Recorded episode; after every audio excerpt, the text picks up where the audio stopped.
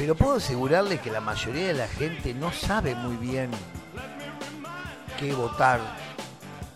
Esa mayoría que hay que tener en cuenta, que es una mayoría silenciosa. Están los que tienen el voto definido. Y está esa mayoría silenciosa que se hace notar en las urnas, y son los que generan la sorpresa. Que como dije, a pocos días de las paso aún todavía tienen algunas dudas. En materia de, del gobierno actual, ha habido cosas muy buenas, muy positivas. El tratamiento de la deuda, eh, cómo, cómo enfrentó el gobierno con recursos muy escasos una peste terrible eso le dio lugar a que sea uno de los países más respetados hoy en día. Argentina es un país muy respetado en el tratamiento de la, de la pandemia, con sus luces y sombras, por supuesto, no hay un gobierno perfecto. Pero del lado de la oposición es lamentable. ¿Y por qué digo que es lamentable? Porque es fundamental para el ejercicio democrático que haya un oficialismo y una oposición. Y una oposición que se oponga a aquello que no tiene que ver con el interés común o lo que se entiende como el interés común. La oposición ensayó una suerte de catecismo demoníaco, por decirlo así, que no tiene consistencia ni solidez absoluta en nada. Los discursos de algunos candidatos son verdaderamente lamentables. Está el que haciendo gala de su profesionalidad de médico ya cree que con eso y dos o tres cositas lindas que le puede gustar a la gente ya algo va, va a causar que sea posible ser elegido. Hay una pobreza terrible, pobreza en las discusiones, pobreza inclusive en mostrar la mirada que se tiene acerca de ciertos fenómenos, como lo sucedido hace poco con la ex gobernadora Vidal, que daba a entender que fumarse un porro en Palermo no era tan complejo ni peligroso como fumarlo en una villa. Parece que fumar en una villa es mm, sinónimo de narcotráfico, drogones y lo peor. Y en Palermo no, es gente que quiere distenderse, se fuma un churro para, bueno, para qué sé yo, para estar más cool. Hace poco Victoria Tolosa Paz habló de que en el peronismo se garcha, como que está bien, bueno, era, era una entrevista que, que, que no estaba en ese momento hablando de algo serio, pero no es la palabra garcha, es la intención de querer provocar en el que escucha, en los que estamos fuera de la arena política, alguna sensación. Hoy la política es provocar sensaciones. Y eso es peligroso, porque la sensación siempre nos va a poner del lado más infantil de la elección. Este es un momento clave, como todos los momentos electorales son claves porque de acuerdo a lo que elegimos es como va a ser el destino de nuestras vidas. Puede ser que alguna vez seamos engañados, pero no puede ser que nos engañen dos veces. Puede ser que nos desilusionemos, pero no puede ser que nos desilusionen tantas veces. Hoy Argentina necesita un cambio profundo, radical, institucional, un cambio incluso en nuestra cultura electoral, nuestra forma de elegir, un cambio en lo que queremos como comunidad. Si vamos a seguir mirando la vida desde el costado individual y me salvo yo y el resto que se joda, bueno, ese es un camino a elegir, pero cuidado que las consecuencias hay que bancárselas. Los que están en contra del Estado y hablan peste del Estado, bueno, quiero saber quién los va a curar en el hospital, porque no todos van a tener plata para poder pagar un sistema de salud. No todos van a tener dinero para seguridad, no todos van a tener dinero para escuela. Entonces, ¿en qué se transforma un territorio, una población, una nación, un pueblo? en una selva, en un sálvese quien pueda. Creo que hay muchas cosas que tenemos que empezar a plantearnos más allá de las pasos y más allá de las elecciones que vengan, que tienen que ver con nuestra responsabilidad. Hacemos un cuestionamiento de la, eh, de, la clase dirigente, de la clase política, pero cuidado, que esa clase política emana de un, de un pueblo, de una nación. Ellos son nosotros. Entonces, si estamos tan preocupados por nuestras vidas, por nuestros hijos, pensemos muy bien quiénes son ellos, para saber muy bien qué es lo que verdaderamente nosotros queremos.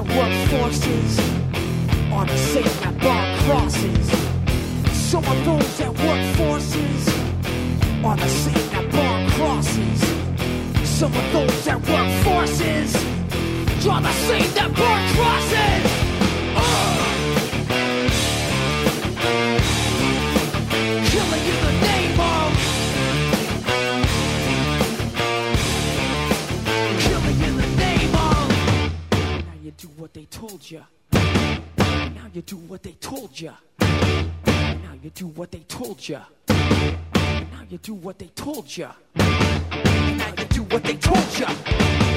Now you do what they told ya. Now you do what they told ya. Now you do what they told ya. Now you do what they told ya. Now you do what they told ya. Those who died are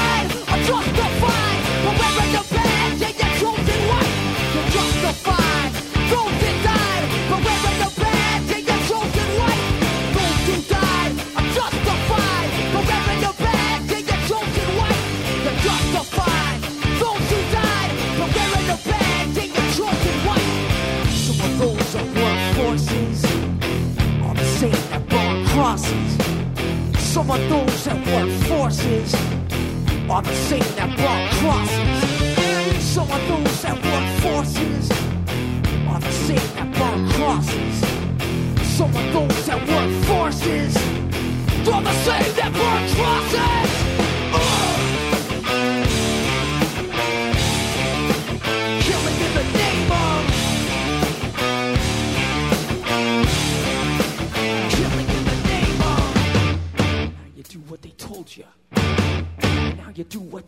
You. Now you do what they told you. Now you do what they told you.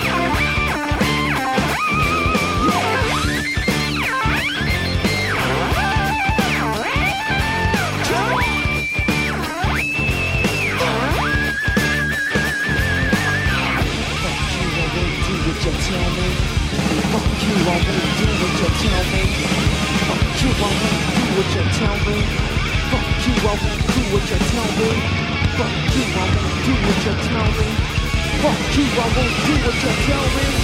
Fuck you, I won't do what you tell me. Fuck you, I won't do what you tell me. Fuck you, I won't do what you tell me. Fuck you, I won't do what you tell me. Fuck you,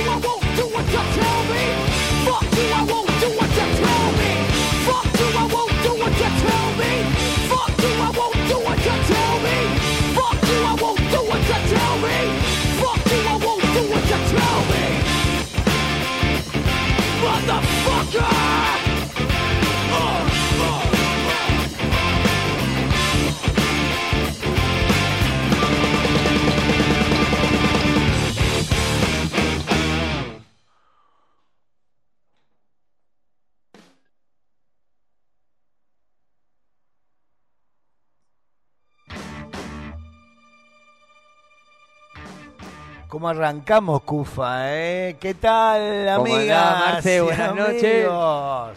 ¿Cómo andan ustedes acá en este clásico de los viernes de Lo 8 los a viernes, 9? eh? Desempolvándonos una vez a la semana, Marce. Exactamente. ¿Cómo se llama este programa, Cufa? Debajo, De la alfombra por Radio Nitro Tandil, la 96.3, que se está preparando una No, no, un caravana de música. festival musical Se viene, se viene, amigas, de todos los amigos. colores, de todos Sí, los sabores, sí. de todos los estilos. Estaría buenísimo hacerlo en el medio de la calle esto, pero Oh, bueno, que, sería sea, que sea en vivo, estaría Sí, buenísimo. Pero bueno, como- soñar no cuesta nada. como el disco ese de los Beatles que hicieron en una terraza, ¿sí? Eh, está el tema Get Back ahí, toda esa cosa. Bueno, amigas y amigos, como dijimos, aquí en Debajo de la Alfombra, gracias por estar del otro lado. Y como siempre, las vías de comunicación son por el clásico WhatsApp 24946 44643. Cufa diría, léelo de nuevo. Sí, señor. 2494 644 643.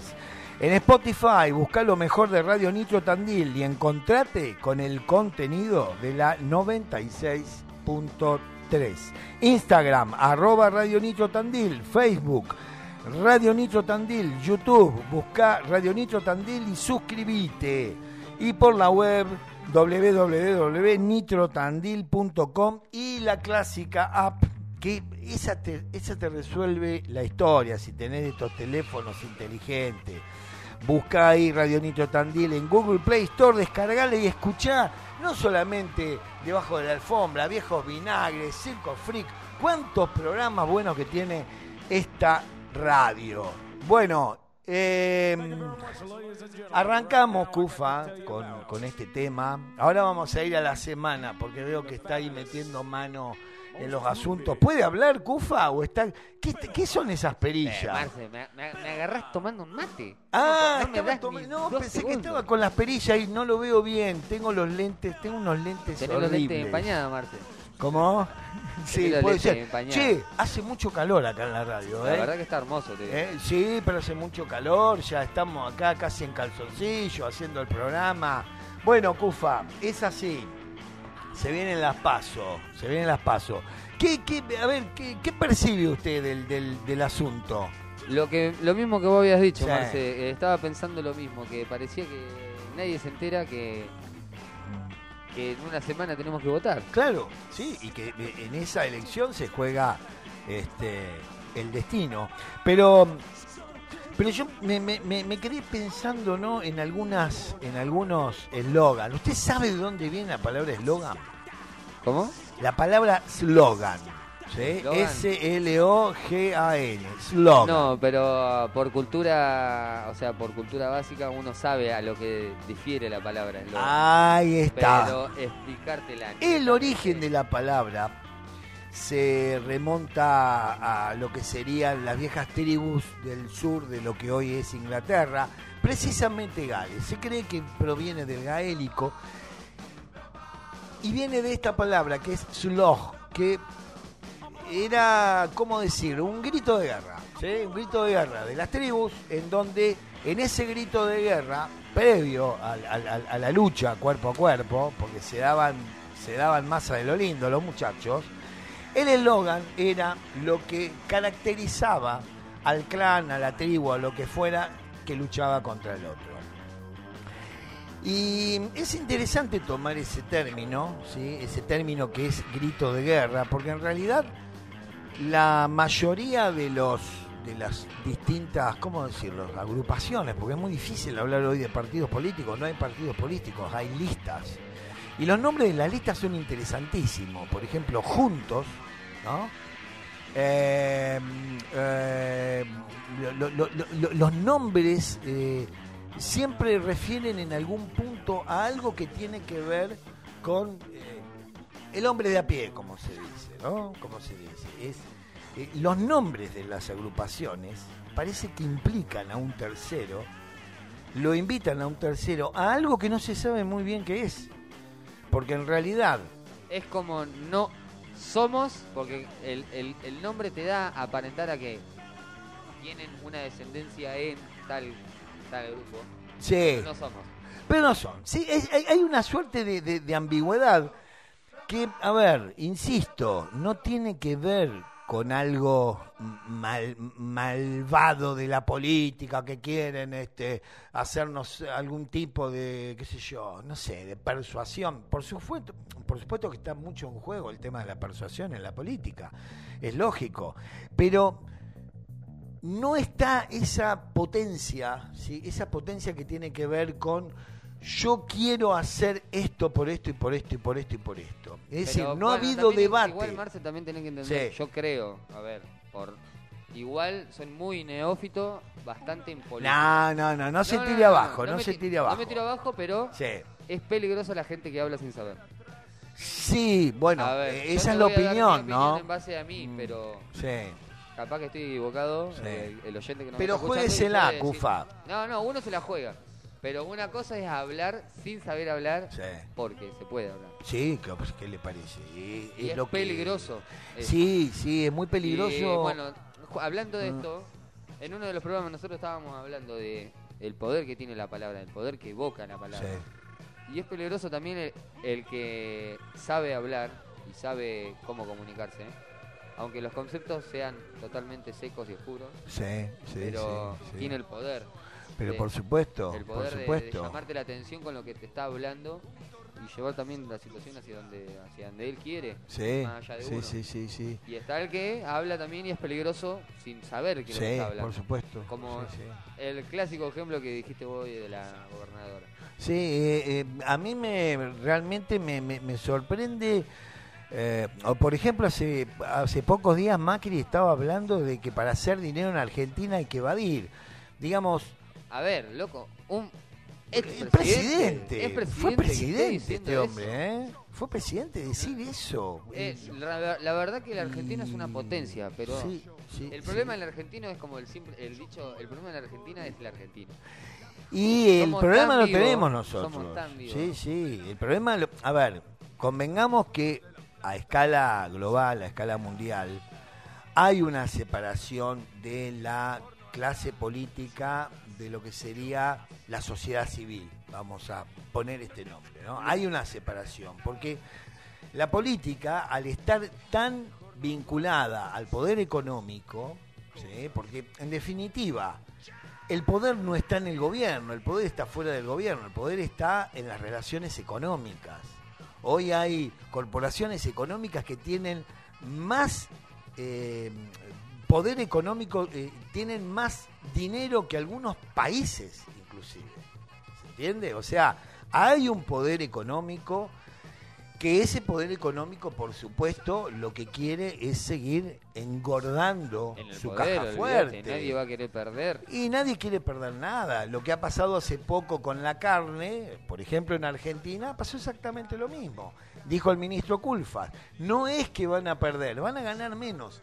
Y este es uno de los grandes problemas que sucede hoy en el mundo. Hay una acumulación de riqueza impresionante y esa acumulación de riqueza está en pocas manos. Y Pero, hay a ver, una... no, no, yo te- en, en algo, Sí. en, en ese detalle. A ver, yo no yo lo entiendo. Eh, estamos en una época muy especial, Muy o sea, como especial. decir, la peste bubónica hace tanto o Sí. otras enfermedades que han azotado, que nos han azotado Sí. a lo largo de nuestra evolución. Pero también es, ver, yo pienso que no, no hablo de la meritocracia también, pero es diferente al que se esfuerza o proyecta Sí, por más supuesto. allá de lo que da- Sí, le da la sí, nariz. Sí, sí. También pensando en no solamente yo quiero más, todos queremos más, Todos queremos pero más, claro. sin pisar al otro. Por primero. supuesto. Y también de decir él, eh, pero vos tenés más. O porque vos tenés. Yo creo que es un. Hay que tener, como vos decís, hay que también tener una un- unidad en lo que en lo que pensamos. Yo no estoy diciendo que. No puedo creer tampoco, digo, no, cre- no quiero decir que le sacamos toda la plata a las empresas que realmente son las que mueven un montón. No se trata de sacar plata, No, no, impuesto, sacar, ¿eh? no, los impuesto. impuestos están todo Sí. bien. Pero también que digo que podamos crecer todos. Es- No sé Sí, si los bueno. impuestos nos apeten, competen a todos. Eso tiene que ver con... eh, bueno, lo vamos a ver ahora porque lo tengo reservado para el otro bloque. No tiene... Tengo ganas de escuchar a ver John Spencer Blue Explosion. Hace mucho con... Es un power trio muy polenta. Ese no, ¿qué tiene? A ver, Cufa, sorpréndame. Vamos. A ver.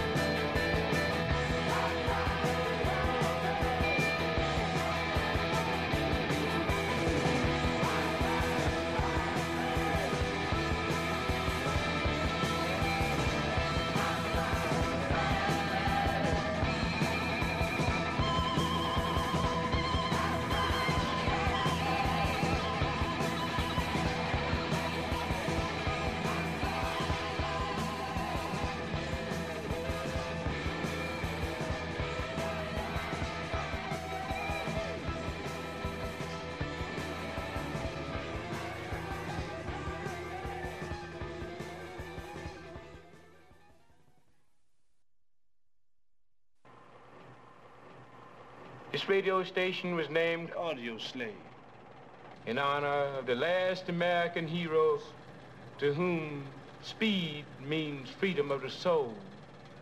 The question is not when it's gonna stop, but who is gonna stop them.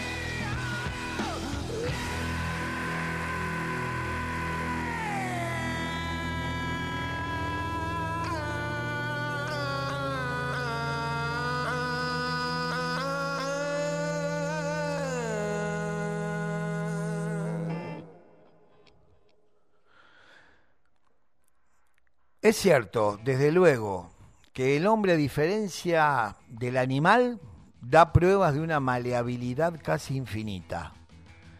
Así como puede comer casi todo, vivir en cualquier clima y adaptarse a él, difícilmente habrá una situación psíquica que no pueda aguantar y a la que no pueda adaptarse.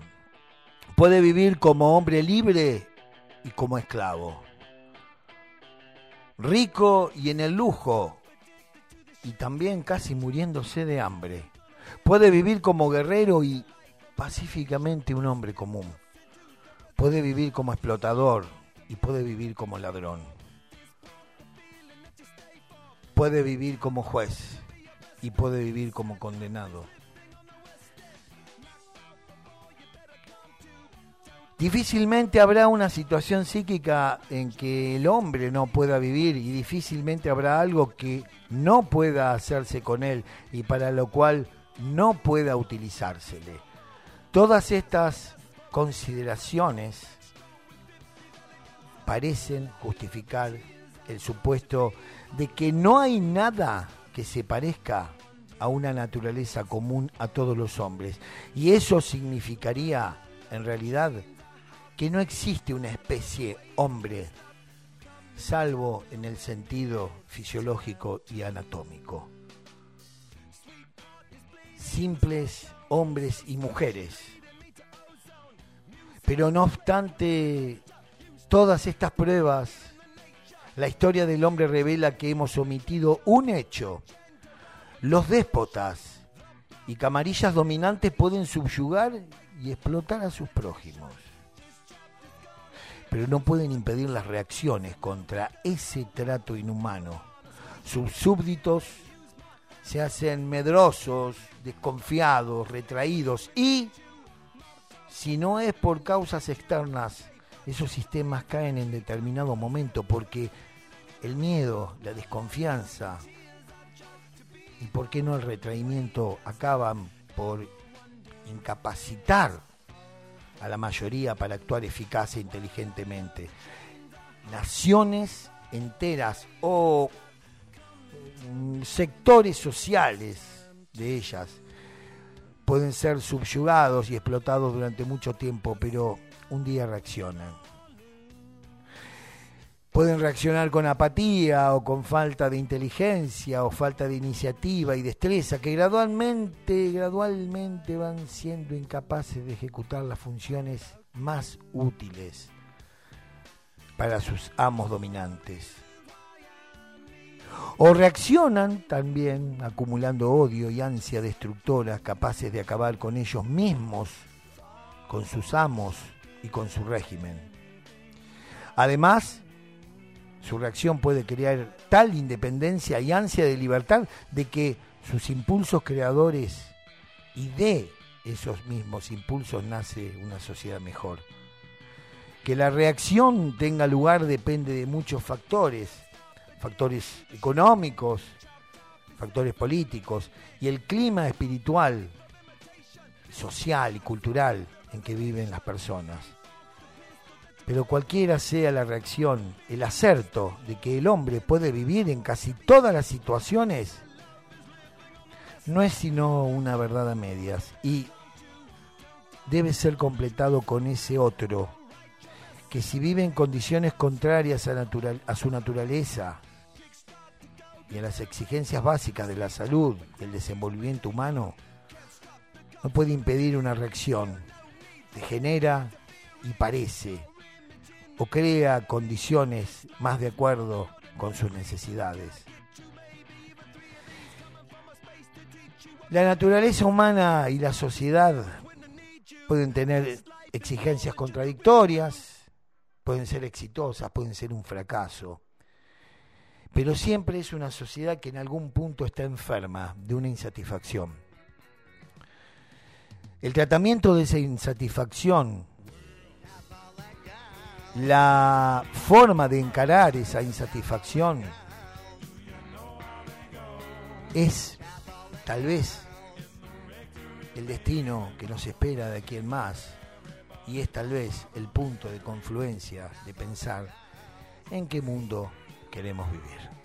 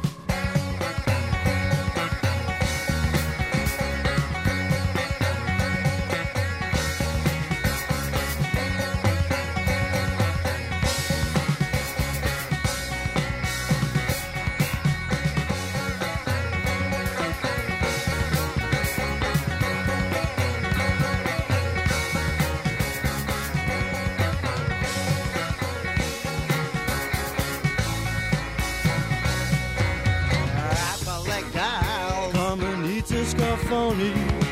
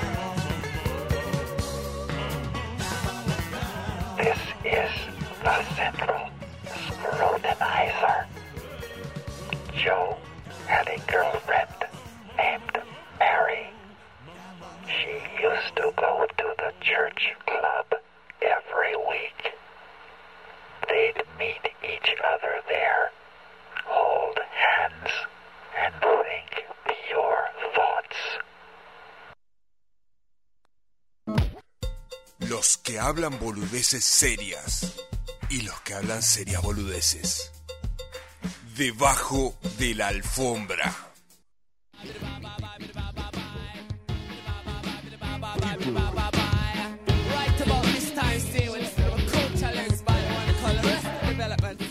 Qué buena música, ¿eh? Pasó Frank Zappa, que es un músico, bueno, ¿Qué puedo decir, Fran Zappa? Ya se me llena el corazón de mariposas y de cosas así. Bueno, un genio. Este tema que está acá abajo, sonando, creo que es Arresto de Development, puede ser, me hace pensar asociado a esta bebida que estoy este, disfrutando. A mí me gusta mucho el agua tónica, Cufa. Sí, el agua tónica es la reina de las gaseosas para mí. Porque aparte. mira, te digo, son, o sea, son cosas que van también cambiando o una vez también que los gustos cambian con el tiempo. Sí.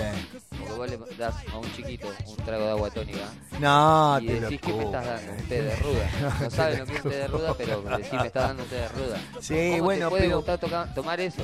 Voy a empezar a militar el tema del agua tónica, porque el agua tónica, aparte de, de- de- de ser rica, ¿sí? tiene esta cosa de lo, lo- lo- lo amargo que combinado, qué sé yo, vamos a suponer con el gin, ¿no? Bueno, el glorioso gin tonic y todas esas cosas. Tonic. Y de Claro. grande me pasó que Sí, hace o sea, años que no tomaba agua tónica y de la nada vi una botella y era Sí. lo único fresco que había para tomar.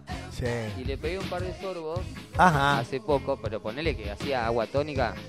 O sea, una vez que la probaste de chiquitito y no te gustó, nunca la vas a probar. Y Ahora, no, ni- ni después la vas ni a cuesta. comprar. Y la probé, viste, y ahora dije, wow.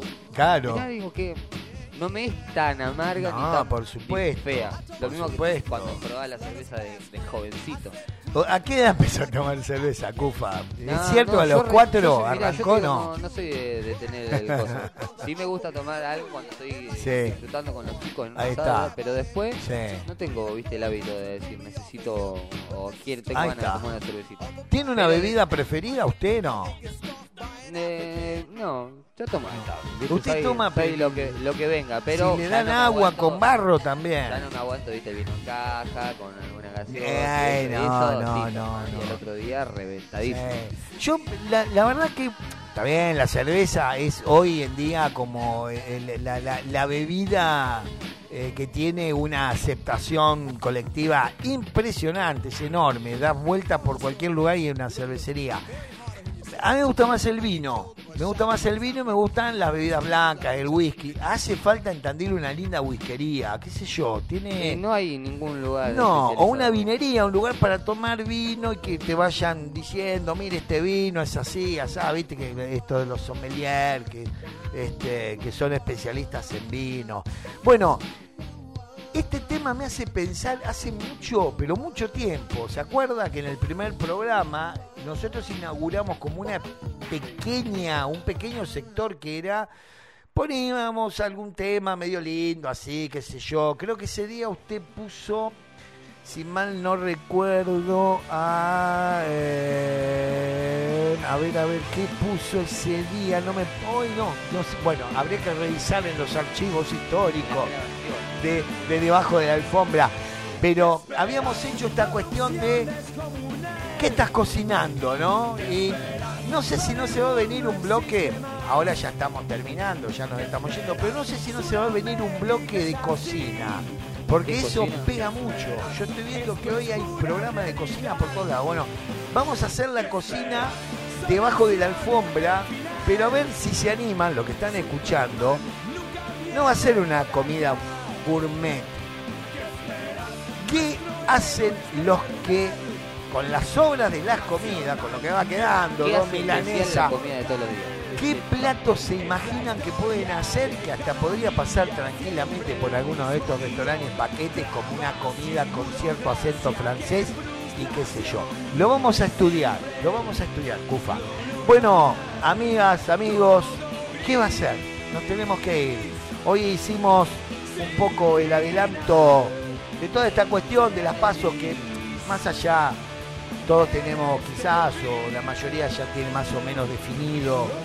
eh, pero insisto, hay una gran cantidad de personas que no han todavía podido, eh, bueno, finalmente convencerse cuál es la vida.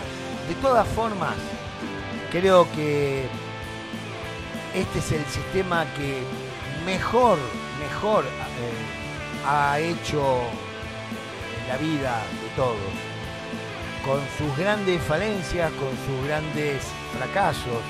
Pero bueno, la democracia es el, mejor sistema que al menos nos permite perfeccionarlo, que al menos nos permite que cualquiera de nosotros, si sentimos que tenemos que hacer algo por el otro, podemos militar, podemos ser parte de una lista, podemos ser parte de un proyecto.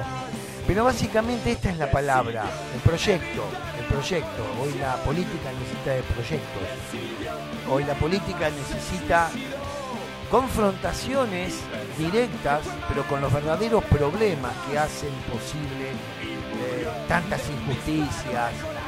No está bien que en un país como este haya gente que no se alimente bien. Por ejemplo, no, no, no, no, no es eh, hasta diría es indigno, porque es- este es un país que produce alimentos.